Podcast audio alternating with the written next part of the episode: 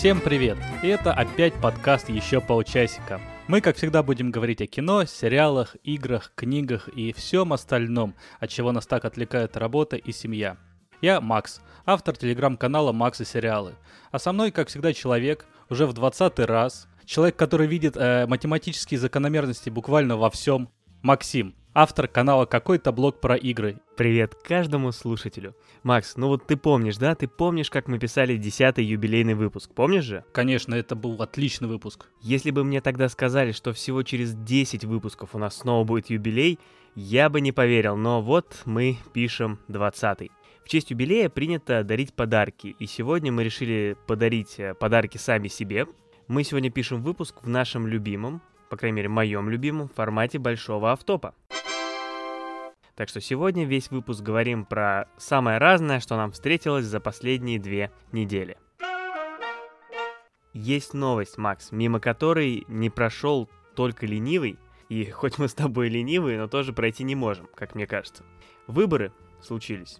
Выборы в США, что э, также расшифровывается как Соединенные Штаты Америки, прошли выборы в этом году, и на них одержал победу Джо Байден – если я не ошибаюсь, правильно? Там же уже посчитали все наконец. Ты слишком, слишком рано делаешь выводы. Ага. Сейчас все, перевер... все перевернется с ног на голову.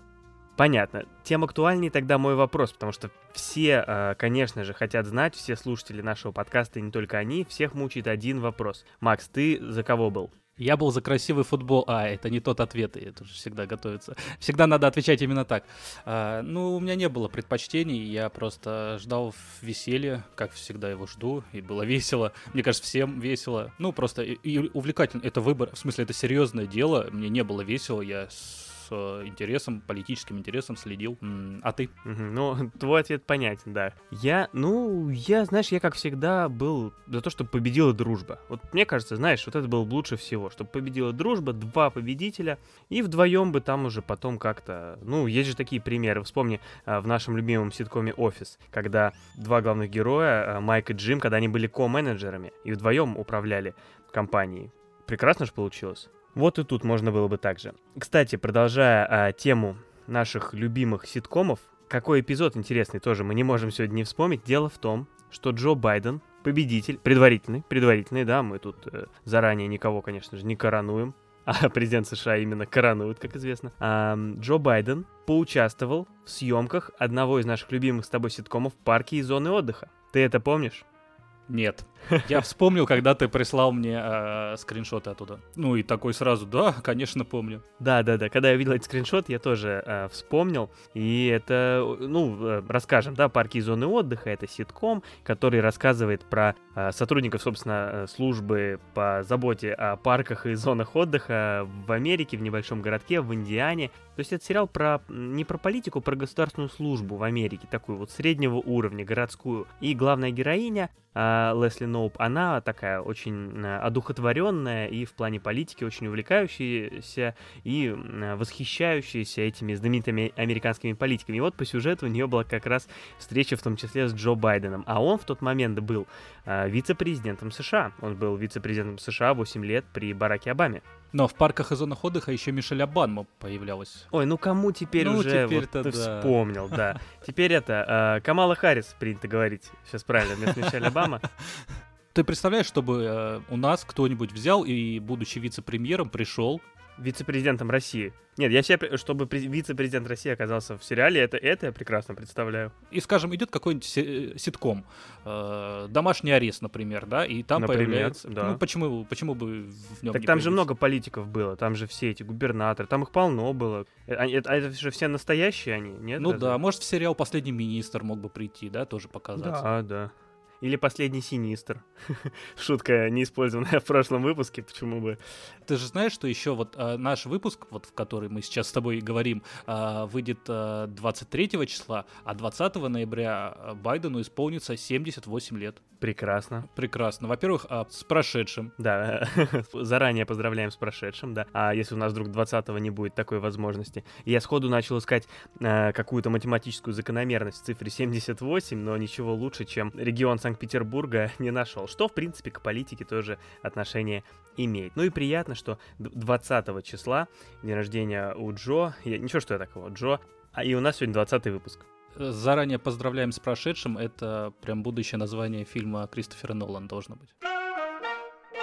И еще одна э, новость, вспышка личная, кратчайшая, но связанная так или иначе с этим событием. Мы с женой начали смотреть новый большой ситком, а это у нас такой большое, большая часть жизни. Вот я рассказывал, как мы досмотрели «Бывает и хуже», и с тех пор пустовало это место в наших сердцах. Мы посмотрели там что-то небольшое, вот э, «Кремниевую долину», и вот мы начали новый большой ситком «ВИП», «Вице-президент». Так совпало, что практически день в день вот с э, выборами.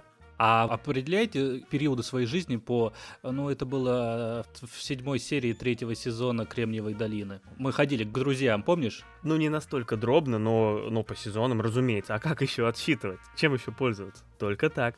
И VIP э, особо актуален в этот раз, потому что как раз э, сериал повествует, это тоже ситком, тоже о политике, но уже высокого уровня. Главный герой — это женщина, вице-президент Америки, и как раз на этих выборах была избрана вице-президентом США Камала Харрис, и она тоже первая женщина-вице-президент в истории страны. Вот как все совпало. И ведь все не специально. Это я про результаты выборов. А много посмотрели уже? Две серии. Но это достаточно много. Есть сериалы, которые дальше одной не проходят. Это, это называются фильмы. А, да? Я, я еще подметил, что, э, видимо, ситком хорош, когда многие фразы из него переходят в быт и становятся частью такого какого-то внутреннего семейного лексикона. И вот этот сериал уже за две серии успел зацепиться какими-то фразочками, что мне очень нравится. Там есть еще э, персонаж, который должен появляться в жизни, его зовут Джона. О, это да, он, он успел за даже за одну, наверное, серию уже стать э, одним из наших любимых персонажей в, в сериале.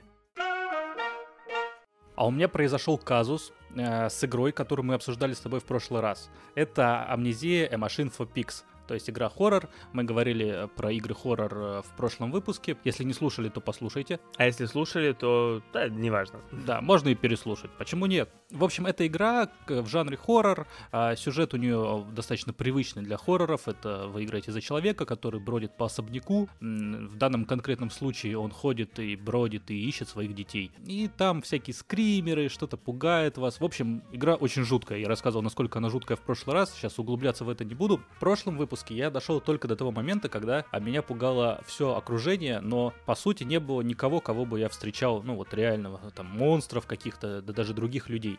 Во-первых, я встретил монстров. Я встретил О. монстров, да. И, ну, знаете, я дня три отходил только от этого, потому что я их встретил. Меня сразу же там э, убили. Ну, сложно uh-huh. сказать, там убили, ну, это как бы просто, да. Но к монстрам я привык. Э, есть небольшой даже парадокс, что мне показалось, что с монстрами стало менее страшно. Такое вот, что можно пощупать. Ну и привычное, опять же, монстров-то мы уж в жизни видим немало. А, а есть другая проблема. Есть проблема, что там появляется миссия, в которой надо условно а, собрать э, три таких ампулы, вставить в центрифугу, включить центрифугу, она работает, дает там какую-то жидкость, и ты, ты как бы с этой жидкостью дальше идешь. Ну, это понятно, обычная бытовая ситуация, да. Собрал ампулы, включил центрифугу, а она мне не дала эту жидкость. Я, да, там было как, я должен был бродить по лабиринту, собирать эту, э, эти ампулы и кидать в центрифугу. Но двери в лабиринт закрыты, потому что я включил центрифугу. И мне надо идти дальше.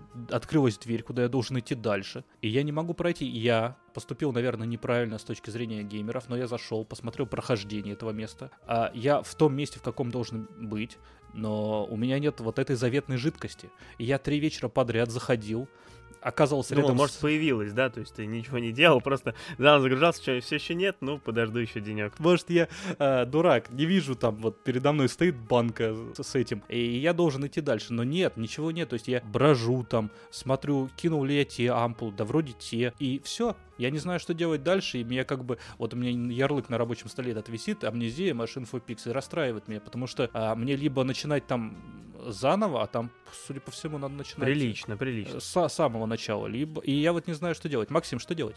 Позови жену. Она поможет. Она либо поможет, либо, что еще чаще бывает, когда она приходит, проблема вдруг решается сама собой. И ты говоришь, да вот только что тут было, а сейчас все нормально. Ну или я не знаю, открой глаза, вот еще тоже помогает. Знаешь ли ты, Макс, что такое Fortnite?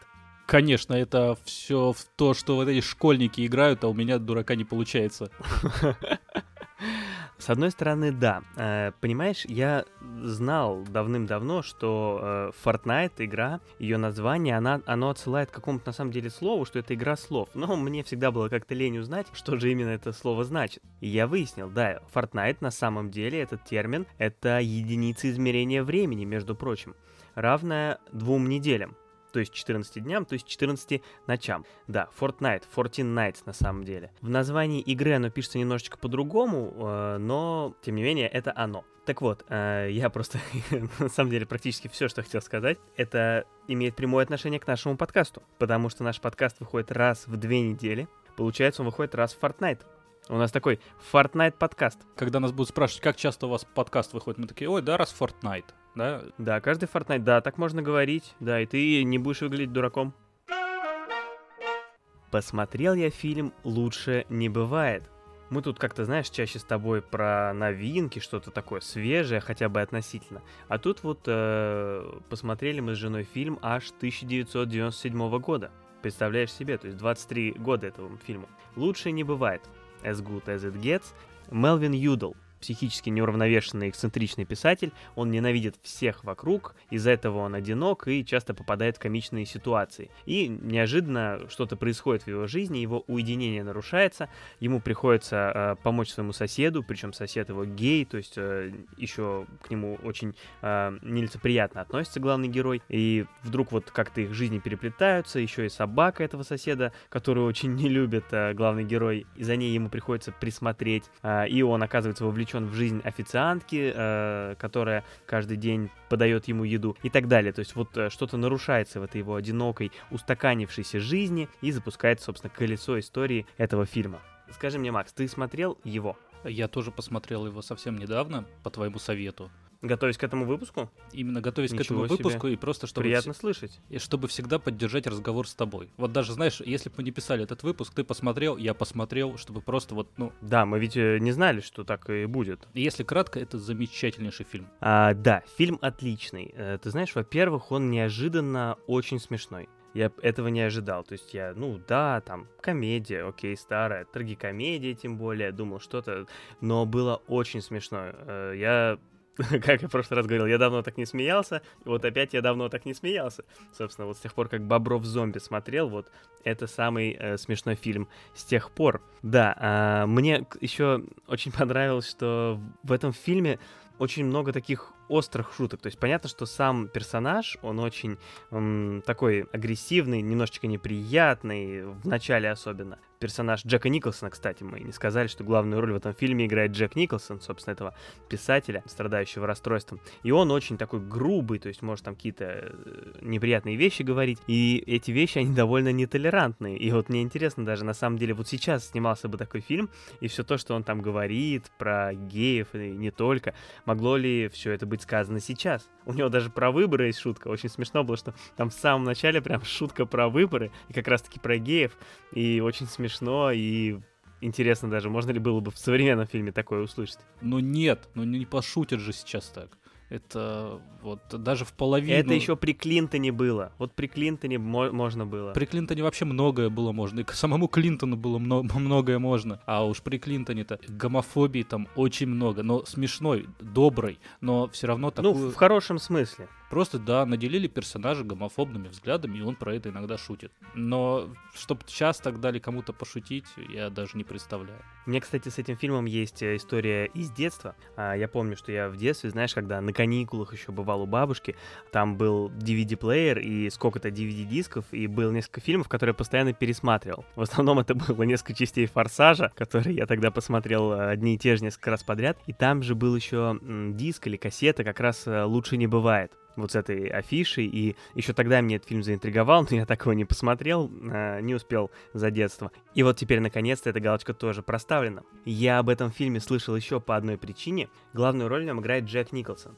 А Джек Николсон это один из немногих людей, у которых э, три актерских э, Оскара. То есть три Оскара за э, лучшего актера. У него, если не ошибаюсь, два Оскара за, лучшего, за лучшую мужскую роль и один за лучшую мужскую роль второго плана. И как раз один из его Оскаров за лучшую мужскую роль это за съемки в этом фильме. И вот когда-то еще давно, читая то ли про Оскар, то ли про Николсона, вот я узнал этот факт и в том числе узнал про вот этот фильм. Соответственно, он тогда меня еще заинтересовал, и вот как-то все не доходили до него руки. И вот, наконец-то. Ну, если что, для справки, у него еще лучшая мужская роль за «Пролетая над гнездом кукушки» в 76 году, и лучшая мужская роль второго плана в 84 году за «Язык нежности». Ну и вот, лучше не бывает. Итого три. И Хелен Хант еще получила Оскар за лучшую женскую роль тоже на этом Получила. Оскаре. Молодец. Лучше не бывает номинировался и на лучший фильм, проиграв в итоге Титанику. Ну, мне кажется, весь фильм сейчас бы навряд ли попал в шорт-лист. Он классный, он смешной, но мне кажется, для нашего года он чуть-чуть простоват, чтобы, ну, как бы именно с теми критериями, которые идут на Оскар, да и вообще, в принципе, на большие награды. То есть комедия туда тяжело попадет. Плюс у Джека Николсона для того года роль еще интересная, но сейчас уже тоже, как бы, таких ролей много. Это верно, да. Две вещи я хотел отметить для полной справедливости. Одну из них отметил ты. Да, есть определенная простота у этого фильма, и в том числе простота какая-то в истории, потому что, ну, в принципе, ничего особо... Ну, то есть можно предсказать, э, как все повернется. И, если честно, даже я когда смотрел, я ожидал даже какого-то большего... То есть, как в итоге все закончилось, скажем так, я даже думал, ну нет, ну так не может быть, это было бы, ну, совсем уж. И так все в итоге и повернулось. Вот так, чтобы избежать территории спойлеров. И второе, немножечко мне показалось фильм за затянут. Он все-таки довольно длинный, э, больше двух часов, идет почти 2 часа 20 минут, и уже немножечко устаешь. В принципе, мне кажется, можно было и даже быстрее всю эту историю показать, но тем не менее, как просто отличный фильм, чтобы там насладиться, посмеяться, повеселиться, вспомнить, э, он прекрасно подходит. За что я люблю фильмы 90-х? За то, что в них можно в очень маленьких, прям миниатюрных ролях, практически в массовке, увидеть актеров, которые сейчас, там, даже в сериалах, очень часто встречаются и на ведущих ролях. И вот, э, например, в «Лучше не бывает», там сразу несколько. А, собака, да? Собака, вот которую, одна из главных ролей, собаку играла. Да, угу. да, собака. В «Хатико», по-моему, она же снималась, да?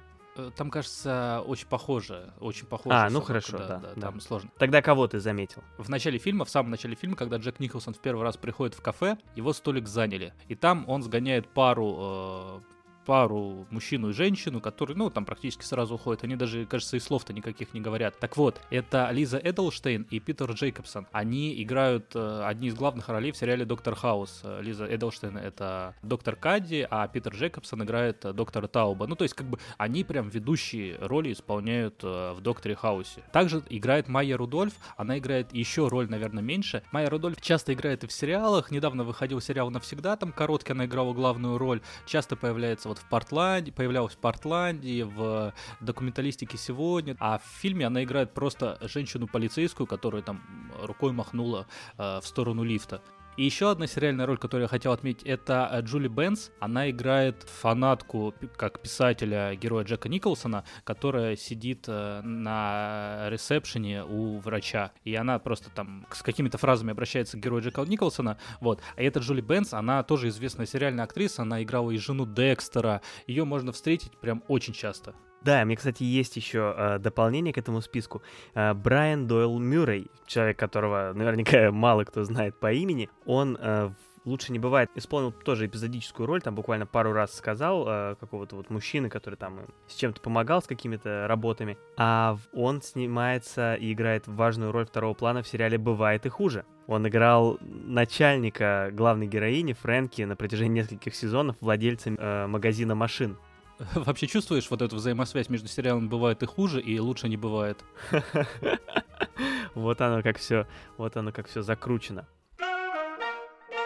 Посмотрел я «Правила Коми».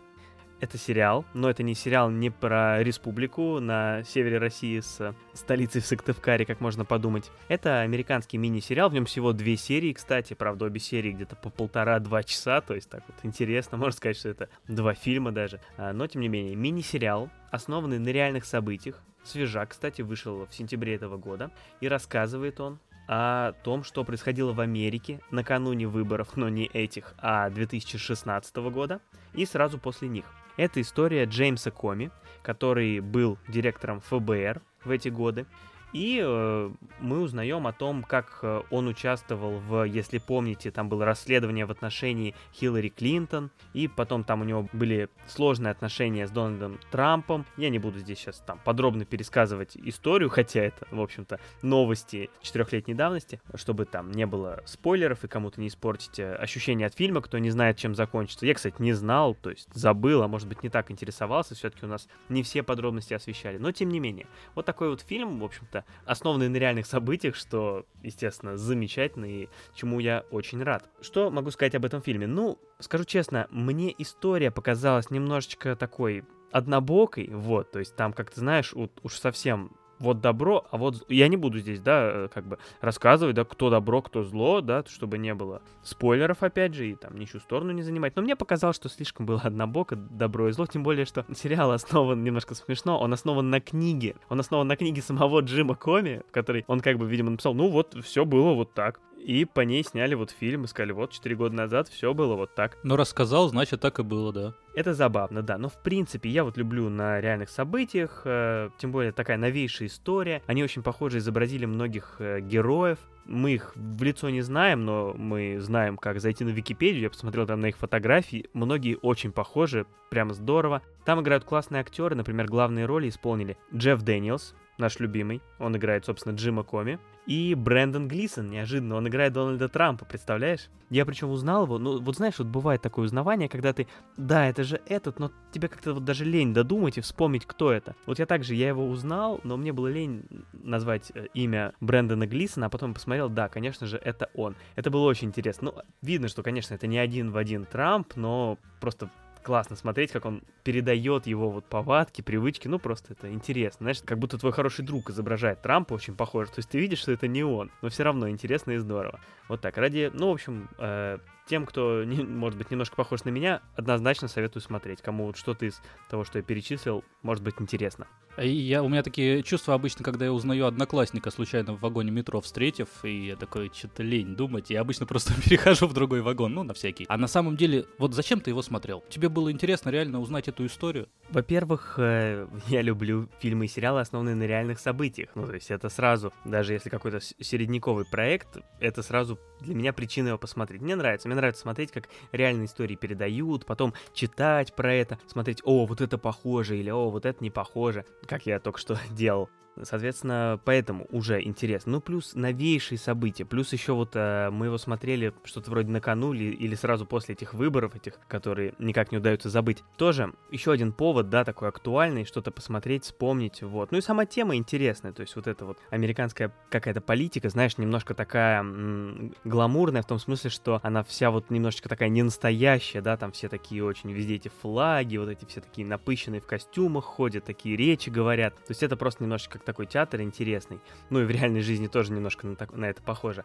Ну, интересно посмотреть. Интересная тема для нас, поэтому... Ну, ты описал прям сериал «Вице-президент» сейчас вот. Ну вот, вот, видишь, вот видишь. А вот разве нет такого у тебя, что когда ты смотришь фи- э, боепики, то есть, ну, фильмы, основанных на реальных событиях, там, про конкретных людей, что они всегда поданы однобоко? Я вот почему не люблю вот эти все фильмы? Потому что мне кажется, что я смотрю на взгляд одного человека, то есть этого героя подают либо очень хорошо, как хотели авторы, либо подают очень плохо, и нет правды. Ты вот смотришь там вот правила Коми или самый громкий голос, да, мы смотрели. Но это что же однобокие все видение. То есть как бы, а кто-то хотел бы оправдать Трампа, и он бы, ну, я так понимаю, что его больше обвиняют, его бы подали уже совсем по-другому. То есть ты смотришь на просто точку зрения одного из э, людей, создававших сериал. Может быть, может быть. Нет, во-первых, может быть, так оно и было. М? Ну, то есть, может быть, действительно Но ты же невозможно показать. Но ты же, ну не знаешь, ну не знаешь же ты, понимаешь? Ты как бы, ты смотришь это, но смотришь все равно как на выдумку. Ну да, да, ну просто надо правильно смотреть, ну то есть, ну... Ох, правильно смотреть. Да, да, мы же взрослые люди, есть же Википедия. Потом пошел, почитал, разобрался. Не, ну тогда ну, да. Википедии это не будут врать. А, я тут а, прочитал книгу британского фантаста а, Джона Кристофера, книгу, которая называется «Смерть травы». Уже смешно. Уже смешно, да. Сам Джон Кристофер — это, ну, такой фантаст британский, который работал еще в середине 20 века, буквально практически до наших дней. Он умер в 12 году. Ну и все это время трудился. Такой фантаст средней руки. Да, интересно, что у него два имени. Джон Кристофер. То есть у него вместо фамилии два имени. В общем, эта книга «Смерть травы». Она не очень большая. Вот в моей электронной книге буквально 350 страниц. Это постапокалиптический роман. Происходит смерть травы, что легко догадаться. В общем-то, где-то в Китае. Книга написана в 56 году.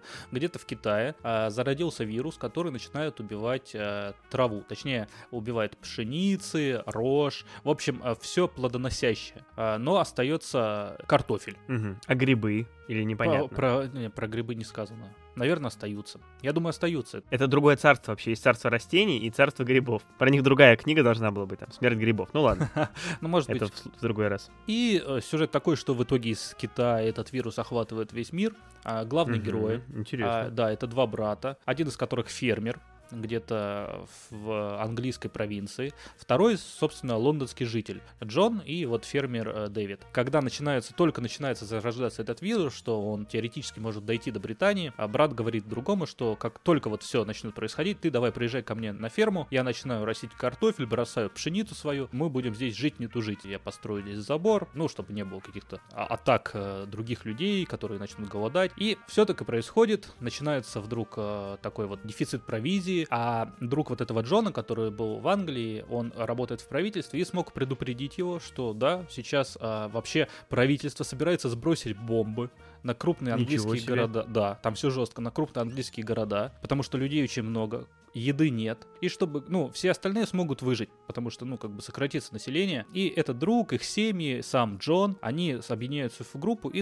и едут, э, соответственно, к его брату, продираясь э, через всю страну. Продираясь через э, карто картофель, который начал расти везде. Да. Угу. Это такой роуд-муви, я не знаю, есть ли понятие роуд-букс. Ну, мне нравится, хорошее, давай, введем его что свойственно фантастам того времени, что они не очень точно описывают, ну, знаешь, происходящее, быт. У них больше атмосфера. И с точки зрения атмосферы книга классная ты чувствуешь э, действительно угрозу, угрозу от этого вируса, потом чувствуешь угрозу от других людей, которые хотят спастись от этого вируса. Может быть, ты просто в целом в жизни такую угрозу чувствовал, поэтому тебе, пока, тебе показалось, что это из книги исходит. Как-то аналогии вот нет таких вот в голове быстрых. Ну, ну да. наверное, что-то, вот что-то навело меня на такую мысль. К- книга неплохая. Я не скажу, что это прям классная, но с точки зрения такой постапокалиптической фантастики, она вполне себе. Но я не остановился на этом. Я решил посмотреть экранизацию этой книги.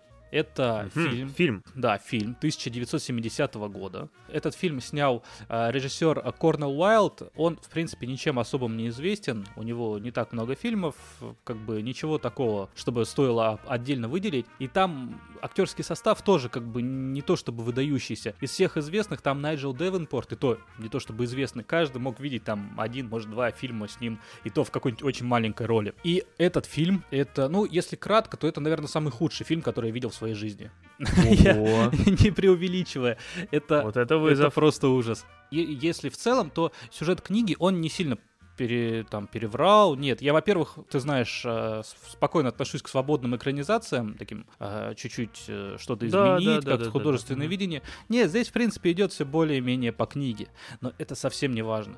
Смотреть его после книги или смотреть отдельно, фильм действительно очень плох. Актерская игра она просто кошмар. То есть есть ощущение, что это собрались какие-то школьники, которые снимают школьную постановку там для, чтобы показать учителям на последнем звонке. А они играют все очень плохо такое, ну, как бы то, что бросается вот в глаза прям сразу. Во-вторых, это отрывистость. То есть там, понимаешь, такие сцены, что один герой, ну, мы не сможем добраться туда без оружия. Без оружия? И вот следующий кадр, они подходят к магазину оружия и говорят, нам нужно оружие. Так весь фильм порублен, то есть, понимаешь, там тут говорят что-то, а, и все, они уже в этом месте и как бы, ну, начинают действие там. Ну, динамично, динамично, мне нравится пока. Не, пока все, что ты говоришь, мне нравится, то, что, ну, там актерская игра, но она не отвлекает тебя хотя бы, да, вот если слишком хорошая была бы, ты там поверил бы, задумался, а так ты понимаешь. Так, пока все хорошо, продолжай. Подходим именно к таймингу фильма. А, фильм длится 96 минут, то есть 1 час 36 минут. Я включаю фильм, а, смотрю его и замечаю, что у меня фильм написано, что длится час 25. А я буквально до этого посмотрел его тайминг специально до, просто мне было интересно, во сколько вместили по времени книгу. Я тоже всегда проверяю, потому что на всякий случай вдруг там три часа идет, чтобы, не дай бог, такое не начать смотреть. Какие-нибудь танцы с волками. Угу. Просто ты рассчитываешь, что у тебя вот есть время перед сном, и ты хочешь его посмотреть, да. И я думаю, куда же делись эти, э, там, условно, ну там, кажется, минут 8, э, 8 минут. Оказывается, я посмотрел фильм, я был в шоке от него. И я посмотрел фильм и думаю, где же эти 8 минут? И начинаю, и начинаю изучать информацию. А эти 8 минут, а, они есть в более расширенной версии, которую сняли изначально, и хотели показывать ее в кинотеатрах, но ее не допустили из-за излишней жестокости. Здесь хочу mm-hmm. пояснить, что когда а, смотришь этот фильм, ну да, там убивают людей, там а, банды мародеров, люди, которые хотят всех убить и забрать еду. Ну, то есть обычный постапокалипсис. Э, то же самое, ну, что да, ходячие да, да. мертвецы, только без зомби. Ну или практически любой российский фильм 90-х, да. Здесь кого-нибудь убивают, там даже нет крови. То есть, как бы, это настолько плохо снято. Они все ходят к концу фильма в чистых одеждах, там э, белые плащи, в которых главный герой пробирался через все время. Он практически в этом белом плаще остается в конце, хотя прошел через многое. Так вот, э, я нашел, нашел расширенную версию, и, значит, там есть две, э, две сцены, одна из которых это изнасилование. По сюжету книги э, э, не было понятно, там похищают двух э, женщин, э, женщину и девушку. Их похитили, как бы, ну да, чтобы надругаться над ними. Но не было понятно, произошло ли это в итоге. А в фильме, который я посмотрел сначала, то же самое. Причем, скорее всего, даже не было самого надругательства. А в этой расширенной версии, причем сделано это технически так, что туда просто вставлена эта сцена, как бы, что надругательство было, и оно снято, ну, достаточно жестко, учитывая то, что а, одной из героинь по сюжету 16 лет, а в жизни актрисе вообще 15, а для 70-го года, ну, это достаточно жестко, жесткие такие кадры. Хотя там нет никаких оголенных тел, просто, ну, происходит изнасилование, да, оно там длится 2-2,5 минуты, что тоже, в принципе, жестковато, учитывая, что... Немало. Что общая атмосфера фильма, она не такая жесткая. И вторая сцена, вторая сцена, честно говоря, я даже не понимаю, как можно могло прийти в голову это снять. В общем, там а, происходят роды. Ну, женщина рожает ребенка. В фильме, который я смотрел, ну, роды проходили как? Там показывают женщину, показывают людей, собравшихся вокруг нее, которые, ну, как бы а, мотивируют ее, кто-то помогает рожать. Мотивируют. Там, давай, рожай, рожай, как, как, как все это происходит в фильмах. А здесь немножко по-другому. Здесь показывают а, эту женщину и начинают показывать вот прям э, вылезающего малыша из э, того самого места, откуда, ну, малыш вылезает. Все это сделано, ну, крупным планом, достаточно э, долго по таймингу.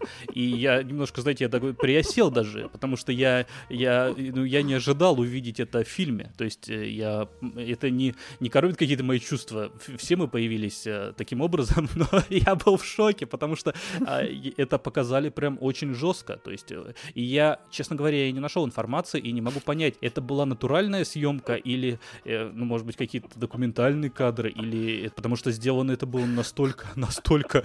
И в итоге я понял, что, может быть, я что-то не понимаю в этом фильме, решил почитать, то о нем пишут э, кинокритики того времени, и нет, оказалось, они тоже были в таком же шоке, как и я, э, спустя 50 лет после его выхода. Ну, слушай, ты провел... Э, во-первых, ты здорово провел эти две недели, как я вижу. Во-вторых, ты очень глубоко подошел к вопросу. То есть ты прочитал книгу, посмотрел фильм, заметил вот это несоответствие, пошел разбираться, это все нашел, посмотрел. Да, а все же началось с того, что я хотел поставить просто такой опыт. Я хотел прочитать книгу, и я так и сделал. Я прочитал книгу, и сразу же после нее, буквально э, захлопнув ее, э, выключив, я сразу же начал смотреть фильм. И с точки зрения опыта это было интересно. Да, мне понравилось смотреть сразу после прочтения, чтобы сравнить буквально вот, вот э, с пылу с жару. Но, знаешь, именно почему-то выбрав именно эту книгу и этот фильм, я теперь сомневаюсь в дальнейших опытах. У меня есть кратчайшая история про длительность фильмов. Итак, представь, в тот день, когда у меня родился сын, я приехал из роддома домой вечером, ночью, и я что-то был на таком кураже. Понятное чувство. Да, и я, в общем, а, как бы делать нечего, и я перед сном думаю, посмотрю фильм. Я... И что выбрал? Трудный ребенок, а один дома. Я решил посмотреть фильм «Танцующий с волками». Это фильм э, 1990 года с Кевином Костнером. Он режиссер и продюсер, исполнитель главной роли. Фильм, который получил 7 э, статуэток «Оскар», в том числе за лучший фильм. Я его давно хотел тоже посмотреть. Это фильм про, если не ошибаюсь, гражданскую войну и про, ну, в общем, историю Америки, индейцы. Очень интересно. Длительность этого фильма 183 минуты. Это обычная версия, то есть больше трех часов. Режиссерская версия 236 минут. Скорее всего, я, по-моему, даже именно ее пытался посмотреть. Ну, то есть ты понимаешь, да? Понимаю уровень куража. После, да, долгого дня я думаю, вот сейчас посмотрю, включил. Ну и примерно через две минуты я уснул. Вот, собственно. И этот фильм не посмотрел до сих пор. Вот, может быть, к одному из больших автопов.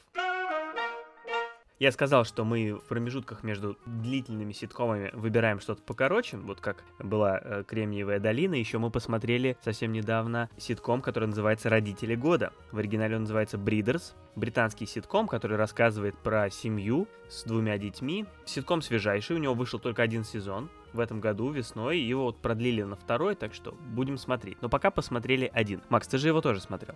Да, я тоже смотрел. Как тебе? Отличный ситком. Ну, я бы даже сказал, что не ситком, просто комедийный сериал такой, даже драмеди, наверное, да, потому что, ну, Да, да, да, Не да, всё да, да, весело. совершенно верно. Да, да, да, да. Это не ситком, пожалуй, да, верно. Это именно просто, да, комедийный сериал такой довольно хороший. Э, И я согласен, что, во-первых, он довольно сильно смешан с трагедией. А, И мне в этом смысле вспомнился сериал Чики, про который я рассказывал и говорил то же самое, что в нем смешное смешано с довольно драматичным. Ты то смеешься, то у тебя сердце замирает. И вот здесь примерно то же самое. Еще мне показалось, что сериал очень приятный визуально. Мне было интересно просто наблюдать вот за Лондоном, там в таком доме они живут, как-то вот все это. Вот просто такой лондонский быт. Посмотреть на него было интересно. Я хотел отметить вот что. Знаешь, что я подумал? В этом сериале, да, сериал про родителей, и он действительно про родителей. В нем мало детей на самом-то деле вроде сериал про родительство, но мы в нем детей почти не видим. То есть они, ну, они, если и есть, они где-то на фоне, они там довольно мало говорят, довольно мало сами играют. То есть мы почти все время видим именно родителей. Вот что я заметил. И все равно это воспринимается как история про вот именно про семью, про родителей с детьми. Круто. А тебе как родители а, много ситуаций было узнаваемо или все надумано? Ну, смотри, э, во-первых, э, дети в сериале, они такие, они постарше, да, чем мой сын, поэтому, э, может быть, их ситуации пока не знакомы, но в общем и целом само направление этих шуток, да, очень знакомо, иногда было очень смешно, просто потому что ты понимаешь,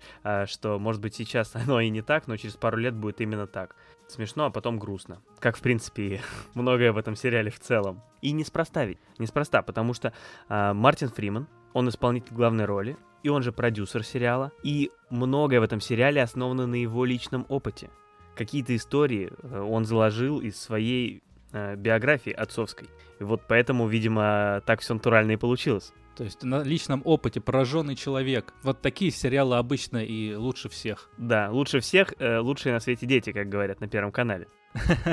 А э, роль его жены играет Дейзи Хаггард. И Дейзи Хаггард я видел ее в сериале, который называется «Эпизоды». Это англо-американский сериал. Англо-английский, да. А- да. анг- Англо-английский, да. Англо-американский сериал, в котором пара сценаристов из Англии приезжает в Америку, чтобы делать ремейк своего шоу комедийного, которое он делал в Англии, делать в Америке. И вот этой Дейзи Хаггард, у нее прям чудеснейшая, чудеснейшая роль в этом сериале. Она очень маленькая, но она всегда, она все время молчит и все время с таким лицом, как будто бы его свело. Она вот так, вот, э, ну, как бы, Максим показал как, она вот так вот, да, Вот, вот- вот так, вот так Макс показал. да, да, да, да. Вот Максим вот сделал, да, один в один. И она буквально одной вот этой мимической гримасой появляется там раз 15, наверное, за 5 или 6 сезонов сериала. Веселит каждый раз на одном уровне. Выдающаяся, выдающаяся актерская работа. Ты меня заинтриговал. Я и так-то эпизоды хотел посмотреть, а теперь хочу э, еще больше. А я отмечу, знаешь кого? Я отмечу Патрика Беллади. Надеюсь, что он именно Беллади. Тут не очень понятно, как произносить, но тем не менее, он играет Даррена. Э, Это их друг, коллега и начальник Элли, то есть э, как раз э, мамы героини Дейзи Хаггард. Это такой был комик-релив такой, то есть наиболее комический персонаж в шоу. То есть так часто бывает, когда что-то тр- трагикомедийное или даже трагическое, то есть комический персонаж, на котором все всегда смешно. И в самые драматические моменты он вызывает смех. Вот, как бы, хотя так просто, но все равно мне настолько понравилась эта роль и его исполнение, что я даже надеюсь, что второй сезон будет про него. Вот мне почему-то очень хочется, чтобы так было. Но вряд ли. Чтобы спин был про него вообще. Да, спин да. Кстати, я сейчас обратил внимание, как а, интересно называются серии этого сезона. Они все начинаются со слова no. То есть no sleep, no places, no accident. Это мило, мило. А что ты думаешь о названии? Вот у нас его перевели как э, Breeders, оригинальное название как родители года, но я так понимаю, что это переводится как заводчики, нет? Ну да, да. Ну как бы брид — это размножаться. То есть бридерс — те, кто размножаются. То есть это такое какой-то очень грубый подход, грубое определение к родительству. Вот. То есть смешно из-за этого. Не подходит к сериалу, нет? Вот оно звучит как-то грубовато. Ну, мне сложно сказать. Да, мож, может быть оно... Ну то есть мне не хочется назвать именно вот а, Пола и Элли, главных героев, мне их не хочется назвать Бридерс почему-то. То есть я могу, может быть, представить, знаешь, если бы сериал был про какую-то очень бедную семью, в которой очень много детей, которые вот именно как бы размножаются много, да, вот их Бридерс назвать. А, может быть, мы, кстати, здесь не понимаем, может быть, надо провести нам небольшое исследование и выяснить, может быть, тут заложен какой-то смысл понятный, так сказать, э, носителем языка или чего бы то ни было. Подходило бы, наверное, э, дом вверх дном, да, ну, банально, просто вот прям сходу. Ну, вот оно же больше да, характеризует угу. того, что того, то, что э, ну, происходит в сериале. Ну и «Родители года» перевод не самый лучший, но мне кажется, он все-таки чуть-чуть ближе к правде а, такой э, иронической правде. Я всегда за нашу ну, локализацию. Не знаю. Ну, не да, всегда. я заметил, заметил. Нет, мне этот вариант, конечно, ужасно не нравится, как ты понимаешь. Вот. Или вот еще я придумал вариант названия просто No. Потому что все эпизоды начинаются с No. No чего-то. И это, в принципе, как бы что-то вот, что ты типа чего-то лишился. No. Или ты запретил. Да, или ты запретил. Или ты там кричишь No. В общем, мне кажется, это классное название. Надо запомнить. Украдите нашу идею. Да, я говорится. не люблю хвалить других людей, но молодец. Да, молодец. Угу, спасибо, спасибо. А я тут э, решил э, догнаться по фильмам ужасов, э, которые мы с тобой обсуждали, и понял, да, что не смотрел. мало тебе. Да, все мало. И понял, что не смотрел «Тихое место», который в итоге оказался, наверное, все-таки больше триллером, чем фильмом ужасов, но тем не да, менее абсолютно решил, так. Да, решил про него рассказать. Фильм достаточно простой, с простым сюжетом, но тем не менее очень интригующим. Земля. Это уже хорошо. Да, Земля. Т так происходит, что в нашем мире э, появились монстры, которые э, реагируют на звук и прибегают на звук и убивают людей. Поэтому оставшимся в живых приходится передвигаться, молчать. Ну, то есть э, нельзя э, воспроизводить никаких звуков, чтобы тебя не убили. Нельзя шуметь. Уронил чашку или э, вскрикнул, прибегает монстр, тебя убивает. Ты продолжаешь кричать, прибегают еще монстры. Ну, да, ну то все. есть ситуация не самая приятная. Фильм рассказывает про семью, в которой там родители и их э, дети, они пытаются справиться с происходящим. Они пытаются выжить. И учитывая то, что еще мать э, беременна. Все идет к тому, что скоро будет очень шумно. Тебя, я смотрю, эта тема сегодня сегодня... Да, да, да. Она прям окружила меня. Ага. Что я хочу сказать вот из такого важного. Во-первых, фильм снял Джон Красинский, который сыграл в нем одну наш глав... любимый. Да, одну из главных ролей. Наш любимый — это исполнитель роли э, Джима в сериале «Офис». И это не единственное его достоинство. Он снял этот фильм. Он еще... Да, да, да. Ну да, давай вот про пару уж его достоинств, я просто не могу молчать. А, во-первых, он снимался в фильме «Алоха». Ты не смотрел случайно? 2015 года? С... Сейчас, сейчас, погоди, с Брэдли Купером. Да. Да, нет, не смотрел, нет, не смотрел. Очень интересный актерский состав. Там Брэдли Купер, Эмма Стоун, Рэйчел МакАдамс, Билл Мюррей, Джон Красинский, Алек Болдуин. Причем э, э, мы его когда посмотрели, мы даже не узнали Джона Красинский, потому что прошло уже сколько-то лет после офиса. Причем у него такая роль еще, он молчит весь фильм. Потом мы такие, это же он. Было очень мило. Или, например, Джек Райан. М? Да, Джек Райана я смотрел, да. И тоже удивился, когда увидев, потому что это была первая некомедийная роль, Вот. точнее, вторая роль вообще, которую я у него увидел. И он тоже там совсем другой, уже с бородой, такой брутальный весь спецагент. Ну, в общем, э, Джон Красинский, где бы ни появлялся, пока производит только хорошее впечатление. И именно такое же впечатление он произвел как режиссер. Ну, вот э, сразу к оценке. Сам фильм, э, вот если в общем на него смотреть, это очень простой фильм, в котором нет ничего такого экстраординарного. Но если разобрать, вот э, так мне показалось, если разобрать этот фильм на составляющие, то каждая составляющая будет прям отличная. Операторская работа классная, играют все, ну очень здорово. Атмосфера, ну я прочувствовал вот эту вот атмосферу тишины, бесконечной тишины, когда нельзя ничего сделать шумного, нельзя буквально разговаривать, там даже стоя в метре друг от друга. Да, ну вот, например, там ночью, да, ты э, там, жена спит, идешь э, куда-нибудь ночью. Ну, то же самое, ну, понимаешь. Очень, очень жизненно, очень жизненно. Вообще, меня к этому фильму забав, забавная вещь привела, потому что у меня был на выбор два фильма. «А, «Птичий короб» Сандра Буллок. А, что смешного, я его еще не посмотрел, не рассказывай. А, и «Тихое место». Они очень похожи, ну, как бы по своей задумке. Там, я так понимаю, что люди должны не видеть, а здесь люди должны не шуметь. Что интересно, что я сначала хотел посмотреть «Птичий короб», но у меня почему-то не сработали субтитры. Я пытался их включить, включал заново, включал, выключал. Ну, то есть вот такие попытки были. Я думаю, ну, черт, а я так хотел, не знаю, английский подтянуть, да? Думаю, ну, посмотрю тогда «Тихое место». Отличный выбор для того, чтобы подтянуть английский, друзья. Э, я не услышал ни одного слова, потому что это тихо... Они ничего не говорят. Uh, да, не буду практически ничего добавлять, то что ты очень правильно все рассказал про этот фильм. Единственное, что отмечу, uh, я все-таки делаю потуги самому что-то сказать в нашей любимой рубрике «Светские новости». И в этом фильме интересно, что главные роли в нем исполнили Джон Красинский и Эмили Блант. И кто бы вы думали, они друг другу? Муж и жена! Ничего себе! Ничего себе. Ну, фамилии же разные, ясно, что не брат и сестра. Муж и жена. Традиционная рубрика «Письма подписчиков». Для вас звучат или уже прозвучали, или сейчас прозвучат а, звуки крыльев голубей, которые несут к нам письма этих самых подписчиков. Вы могли подумать, что это крылья летучих мышей были а, в выпуске про ужасы, но нет, это голуби. Вот, ну что ж, голуби мои. Пишет нам Марат из Москвы. Марат пишет, начал я тут играть э, в Red Dead Redemption 2. Ну, вроде, говорит, прикольно. Я ее сравниваю с GTA 5 и Зельдой постоянно. И от них у меня было сильно больше восторга. Но при этом э, он подводит итог, что Red Dead Redemption 2 это круто. Ну, я так выдержками, да, его письмо. Передал здесь.